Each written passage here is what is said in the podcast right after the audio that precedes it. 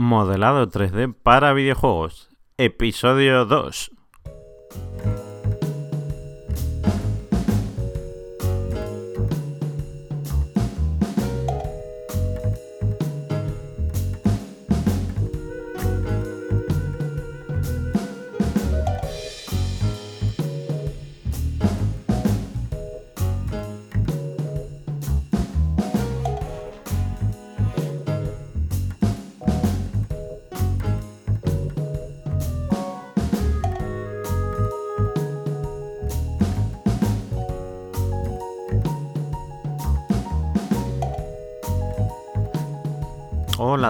Bienvenidos a este nuevo episodio de Modelado 3D para videojuegos. Estamos aquí de nuevo y en la primera ocasión tuvisteis la oportunidad de escucharme un poco hablando de propósitos, de qué iba a ser este podcast, qué se iba a hacer, eh, bueno, un montón de cositas, además de que se iba a colgar en la página rubyworks.com, ¿vale? Entonces hoy vamos a empezar el episodio 2, que siempre os pasará igual que cuando queréis empezar a modelar o hacer una ilustración o escribir incluso un artículo, un libro, que estáis ante la indudable página en blanco. Pues bueno, a mí me ha pasado un poco lo mismo hoy porque mm, hay tantos temas de los que tratar que no quería empezar por uno que se quedase en el olvido y dentro de un año, pues digan, va, va por el capítulo 50 o el 100 o ojalá a 1000 y el primer capítulo que era tan interesante, se lo había currado tanto, pues no, no me voy a poner a buscar ahí hasta el episodio 1, ¿vale? Entonces, bueno, hoy un poco vamos a hablar de...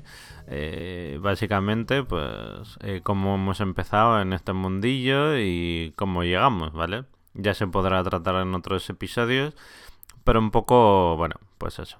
Con qué programa empezamos, eh, qué ideas teníamos antes de modelar en 3D, eh, qué sensación nos daba pues, los videojuegos eh, de hace años o las películas de animación de antaño con respecto a, a lo que es hoy en día, ¿vale? Entonces, bueno, contando un poco, no quiero parecer a la cebolleta con lo de contando mi historia, pero sí que es verdad que yo, por ejemplo, el primer contacto que tuve con el 3D fue con el Cinema 4D, ¿vale? Era un chavalito, todavía tenía pues, eh, ordenador con eh, televisor, eh, monitor de tubo, perdón, que bueno.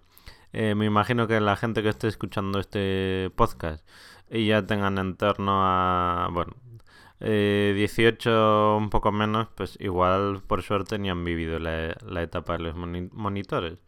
Pero bueno, eh, para que os hagáis la idea, bueno, los monitores eran unas cacho pantallas que tenían una resolución de 800 x 600 o 1024 x 720 creo. Y eh, bueno, hoy en día te pones delante de uno y te dan dolor de cabeza eso que, que no veas. Bueno, volviendo al tema. Eh, por esa época, bueno, pues ya se había estrenado Toy Story 1, eh, que una magnífica película de animación de Pixar, y yo creo que fue un poco la impulsora de, este de este mundillo, de bueno, eh, fue por así decirlo el que puso eh, sobre el relieve, hey, se pueden hacer películas y no no necesitamos actores de carne y hueso, ¿vale? Em, entonces, pues eso. Que Cinema 4D, eh, para los que no lo conozcáis, es un motor que ya lleva muchos años. Se sigue usando actualmente, aunque 3ds eh, Max, como Maya, como Blender, les están quitando terreno. Pero también es cierto que, bueno, eh, Cinema 4D está un poco más enfocado en la animación, que ya iremos tratando en otros episodios la diferencia que hay entre modelar para animación y modelar para videojuegos. Se parece un poco las metodologías, pero luego a la hora de trabajar es muy, bueno, muy diferente, igual exagero. Pero es, es bastante, o sea, no posiblemente nos pueda servir un modelo de videojuego para realizar animación ni viceversa, ¿vale? Por decirlo a grosso modo, pues en la animación tiene muchísimos parámetros, el tema de eh, la animación facial, la animación de, de, los ojos, de la boca, tiene está muchísimo más detallado y tiene, bueno, ya, ya lo iremos desvelando, pero tiene una malla mucho más densa para a la hora de hacer cualquier mueca o, hacer cualquier gesto con la cara, pues que haya suficiente carne, por así decirlo, eh, modo simple, para que eso al verlo en pantalla pues no digas, ostras, eh, vaya cómo se ha, cómo se ha pixelado o, o cómo se ha puesto de repente los vértices tan, eh, pues eso, en, vez de ser suaves, pues se han, se han triangulizado o, o, bueno, se han dentado, bueno, ya, ya lo veremos, ya lo veremos. Volviendo un poco al tema, eh, recuerdo que, bueno, eso, eh, el primer modelo que hice fue un perrito que era como Goofy, ¿os acordáis de Goofy de, de Disney? Bueno, pues Goofy era un perrito que era así como de color amarillo, con orejas negras, y me acuerdo que eso, que lo hice con, con un, par de cilindros, ibas extruyendo que es alargar objetos en este mundillo. Y a base de eso, pues eh, ibas, ah, venga, pongo uno para la cara, otro para el cuerpo, cuatro para las patitas, uno para la cola y pues para los ojos, pues lo de siempre, una esfera blanca y otra ahí eh, negra. Luego para el fondo, pues un, un plano de color verde, y, luego, por supuesto, la casita del perrito, que bueno, eso lo hacías con, con cuatro planos y otros dos para el tejado y, y ya está, ya lo tenías. Eso era el maravilloso mundo de los inicios del modelado 3D. Si os ha gustado esta pequeña anécdota, pues ya sabéis, eh, escribís por aquí comentarios o podéis mandar un, un email a contacto arroba rubywars.com o incluso en la página rubywars.com barra contactar. Ahí podéis contar vuestras anécdotas o recuerdos en este tema del modelado, ¿vale? Voy a pegar un sorbo al café porque estoy un poco deshidratado. Aunque bueno, eh, grabar con café no, no es bueno, al revés, te deshidrata. Pero volviendo al tema. Eso, eh, eso fue un poco mi experiencia empezando en el 3D, pero para nada, para nada evoluciona de ahí. O sea, muy bonito, te quedas satisfecho, pero eh, evidentemente por esa época había una escuela muy importante en Madrid y eh, podías hacer un máster de modelado 3D y animación. ¿Qué problema tenía? Bueno, pues que en esa época todavía ni estaba homologado, mucho menos certificado, no era oficial. Y el máster valía, ojo, eh, un millón de pesetas, posiblemente. O dos, ¿vale? Entonces, bueno, eso era inasumible. Entonces, esa idea, pues, pues, pues nunca se realizó hasta pasado unos años que, bueno, eh, bajaron mucho más los precios y pude hacer uno dedicado solo a videojuegos, ¿vale? Así que bueno, pues esta es mi primera impresión y ahora vamos un poco a, hablar de, del tema de cómo pensábamos que era el tema de modelar, ¿vale? Eh, siempre nos viene a la cabeza pues personajes como los del Final Fantasy, los del Metal Gear, que eran, bueno, cada uno tendrá sus personajes ideales, que también os animo a, que lo explayéis en los comentarios. Y eh, bueno, pues eh, cada uno, yo qué sé, pues veías eh, los cortos de animación de, de Matrix, que hicieron un, par de cortos, que eran eso, todo hecho con, con 3D. no, no me acuerdo ahora actualmente cómo se llamaba, eh, no era Enter the Matrix, era como, bueno, unos pequeños cortos que habían hecho y habían metido en una de las tres pelis de la trilogía, ¿vale?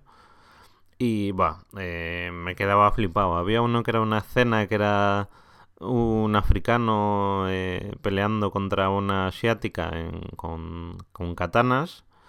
Y eh, bueno, era una chorrada, pero le cortaba con la katana y bueno, se quedaban en paños menores, ¿vale? Y era flipante porque veías que, que, que parecía realmente, vamos, realmente estaban vivos.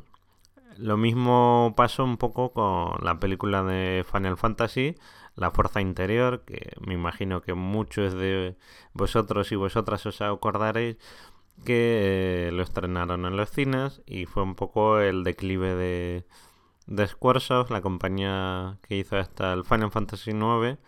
Y luego, bueno, con esa película eh, a mucha gente no le gustó eh, porque no, no salían chocobos, no se trataban los temas de, de cualquier Final Fantasy clásico. A mí me encantó, la verdad. Mm, no sé.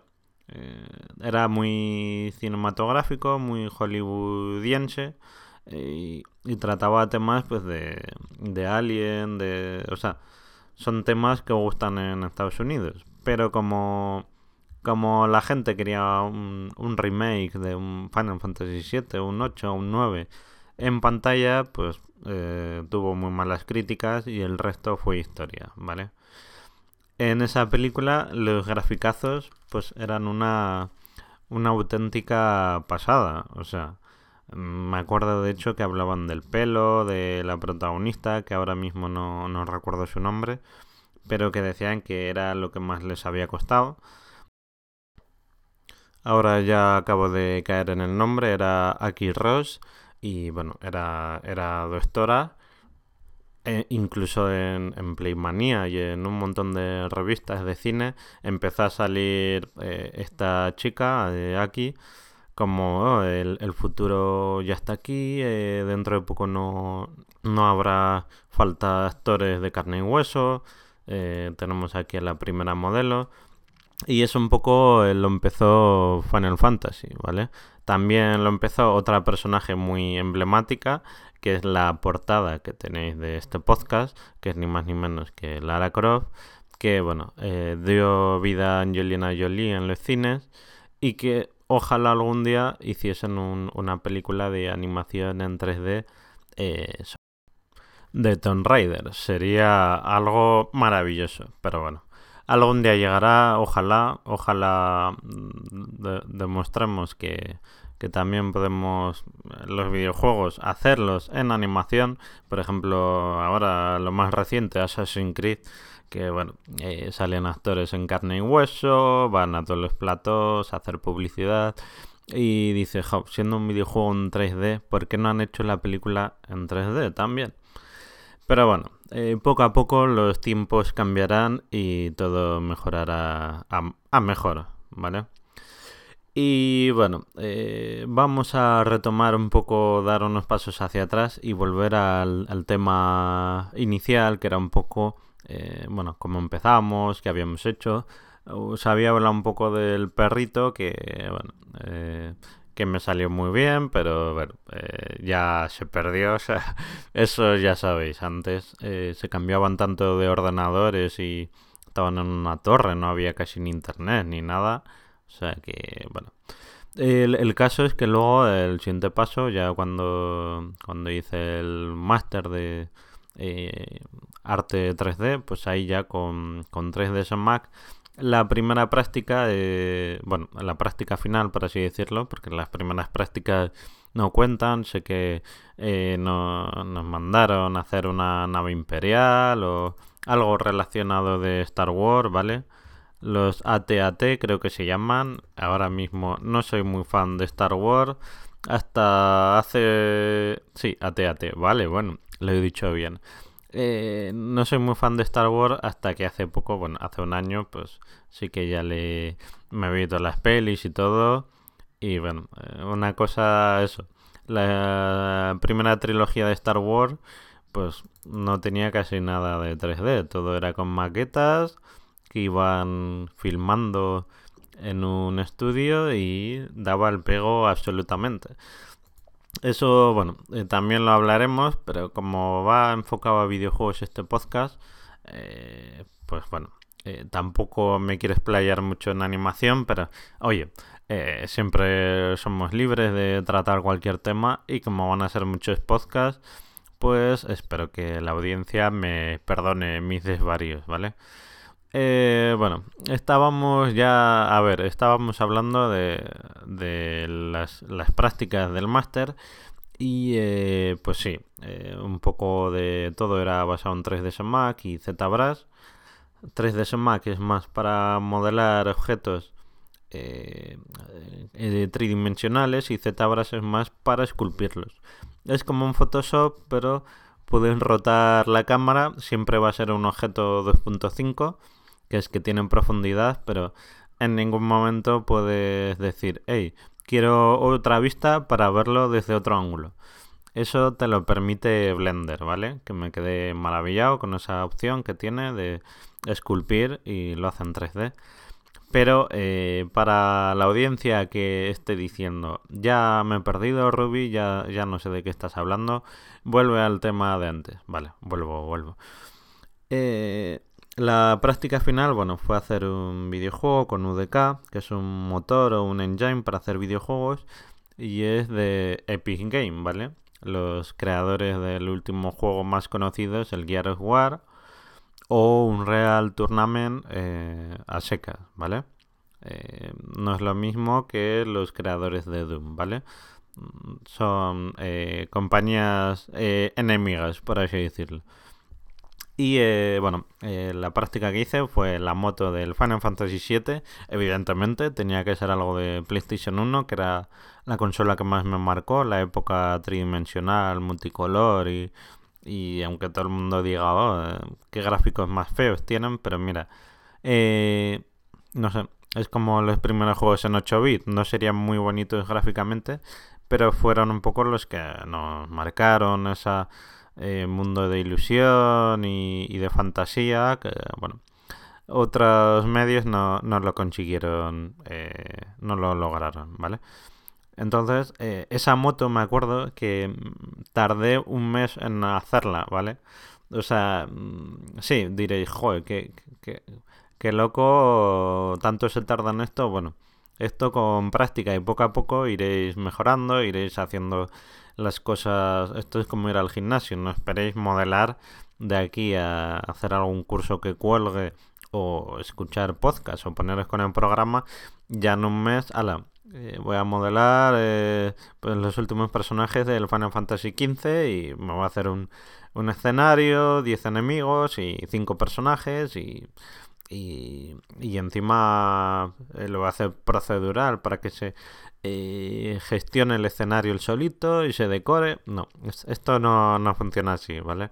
Ya lo iréis viendo, ya iremos poniendo casos de eh, encargos ficticios de gente que nos haya hecho un encargo ficticio. Ojalá sean reales ya sabéis, si queréis encargar algo, pues yo bienvenido sea, que, lo haré y lo contaré en el programa. Y un poco, bueno, las distintas partes, procesos que hay que hacer eh, de la A a la Z, eh, eh, que, dónde nos hemos atascado, qué partes nos llevan más tiempo, cuáles no, qué trucos hay, ¿vale? Y ya para ir finalizando, que mm, bueno, para ser el segundo episodio ya lo estoy haciendo un poco largo. Más o menos van a durar así. Bueno, volviendo a la Hardy Daytona, pues eh, yo no tenía ni idea de motos, pero nada, nada, cero. Y con esta práctica te enseñó, me enseñó a mí, en mi caso, a las referencias, ¿vale? Las referencias son importantísimas, o sea, no podéis modelar algo sin tener nada de fondo, una foto, una ilustración, algo eh, con lo que sepáis. Vale, eh, la moto tiene tantas partes. El depósito de gasolina está aquí. Los discos de frenos, ah, que son eh, circulares. Vale, está aquí. esta barra, ¿para qué es? A ver, el tubo de escape. Ah, ¿por qué tiene dos salidas de, escape? Y el radiador ese, ¿por qué tiene uno en cada lado? Y, y debajo, ¿por qué tiene... O sea, vas analizando incluso ya para hacerlo mejor porque de una foto eh, tenéis que entender que no, no tiene tanta profundidad. Me tocaba ir por la calle eh, a ver motos, así tal cual. Me acercaba a una moto y decía, ah, vale, eh, esto está más hacia adentro, más hacia afuera, esto es más pequeño, esto... Luego el tema de los materiales, pues esto es cromado, esto es plateado, esto tiene, esto es cuero, esto es plástico, o sea, eh, todas esas cosas a raíz de ir viendo, viendo y viendo, se va consiguiendo estas cosas, ¿vale? No esperéis que cualquiera, eh, yo qué sé, pues te digan, oye, quiero que me modeles ahora en piano. Y ya la gente es tan maravillosa que tiene metida en la cabeza como es un piano, cuántas teclas tiene, eh, las teclas blancas, cuántas son, las negras, eh, la barrita está para poner las partituras, a cuánta distancia, el pie, los pedales, no, no, la gente, a no ser que, oye, eres un experto en modelar pianos, pues mira, ya eh, te saldrán, vamos, sin mirar, ¿vale? pero normalmente la gente va con referencias. Y eso, y un poco eso, me, me llevó un mes y, y, también eh, hacer el personaje, porque había que hacer a Cloud Stripe y en ZBrush y bueno, eh, ya, ya iremos comentando esas cosas, pero el tema de, nada, tú vas tranquilamente metiendo detalle, detalle, detalle, y de repente te dice que el modelo pesa eh, bueno, eh, tiene 6,5 millones de vértices y yo, joder, eh, qué lento va esto para rotar, ¿no? Y, y por qué a la hora de exportar eh, se cuelga el programa? ¿Y por qué NUDK no me deja? ¿Y por qué... ¿Y por qué no puedo, qué sé yo, acoplarle la armadura y... Mm, o sea, luego está el tema de capas que dices, ¿y por qué tengo tengo, yo que sé, la armadura, pues tenía una, una hombrera que tenía como tres o cuatro vértices. Y digo, ¿por qué está cada uno independiente? Si pensaba que lo había acoplado. Y esto se podrá juntar y no pasa... Claro, eh, nos pensamos que modelar es como... Eh, pues en, en, plástica, ¿vale? Cuando éramos pequeños, que coges una plastilina, eh, pues ala, eh, lo frotas en, la mesa, le vas, le vas dando forma, eh, con el palillo le haces los ojitos, le vas pegando las cositas y ala, ya está, eh, tan feliz, le das a un botón y dices, ala, anímate, te he creado vida, ya puedes echar a andar. Y quiero ahora que me hagas cualquier interpretación, la mejor que sepas, para mi próxima película, mi próximo videojuego o lo, lo que quieras. Eh, pues no, eh, esto no es así, ¿vale? Y lo iréis viendo. Así que, bueno, hasta aquí el capítulo de hoy. Espero que os haya gustado. Ya sé que no, no, no, no, va a ser la tónica habitual de este programa, pero bueno, para hacer un capítulo así, para empezar y para cogerle otra vez el, el gustillo a hablar al micrófono. Además, bueno, eh, vengo de otro podcast que se llamaba Cómo se hace un videojuego y ahí lo único que tenía, bueno, lo único que tenía que hacer. Entonces me eh, traía invitados y era un poco hacerles preguntas, que tenían un guion, lo iba diciendo, iba escuchando y al ser con otra persona es mucho más fácil que estar aquí eh, ahora 23 minutos y medio hablando sin parar, ¿vale? O sea que espero que os haya gustado. Eh, ya sabéis, os podéis suscribir a, este podcast, ¿vale? Eh, de momento está ahora mismo en, en SoundCloud. Porque, bueno, parece que estoy hablando de, de Final Fantasy VII por un tubo.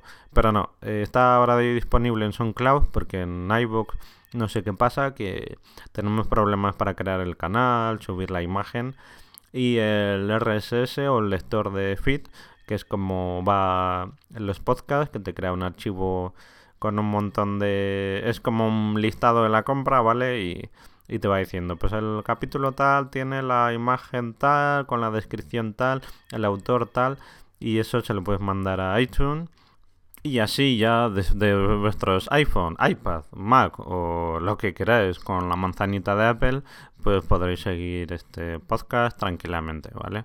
O sea que de momento va a estar en SoundCloud y en breve tarda un par de semanitas el proceso, estará en iTunes y en iBook a ver si se ponen las pilas y no hay problema. Si no, mira, tendremos que prescindir de ellos por ahora, ¿vale? Eh, por último, como siempre, eh, tenéis rubywars.com, r v latina w o r k de kilo s.com, ¿vale? Ahí vais a tener artículos de modelado 3D, eh, artículos muy variaditos. por ejemplo, el que voy a crear hoy, bueno, eh, porque queda ahí, ¿no? Pues como instalar Blender, ¿vale? Y un poco su interfaz básico, ¿vale? También va a haber cursos, ¿vale? Eh, voy a colocar un botoncito para que os suscribáis mensualmente y de momento va a ser el precio a, vuestra voluntad, ¿vale? Lo que queráis donar o el precio, pues eh, con eso ya tendréis acceso al curso, ¿vale? Y eh, cualquier sugerencia de cursos, os lo pido, me mandáis un, un email a rubyword.gmail.com Antes he dicho contacto arroba el que más eh, fácil os resulte recordar. Y bueno, en rubyword.com barra contactar, ¿vale? Ahí podéis ponerlo, lo que queráis. Oye, Ruby, quiero un curso de Blender, quiero un curso de 3ds Max, uno de ZBrush, uno de lo que queráis, uno para hacer un grapping, uno para eh, texturizar, cualquier cosa, pues me pondré a grabar un vídeo a la semana, ¿vale?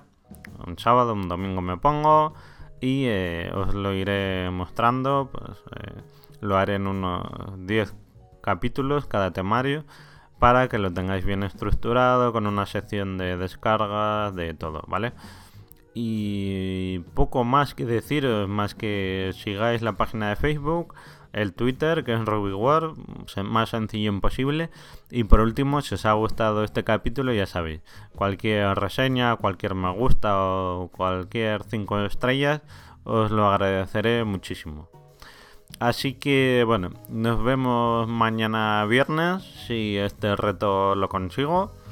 Y si no, bueno, pues nos vemos la semana que viene. Así que un abrazo y gracias por estar ahí. Hasta otra.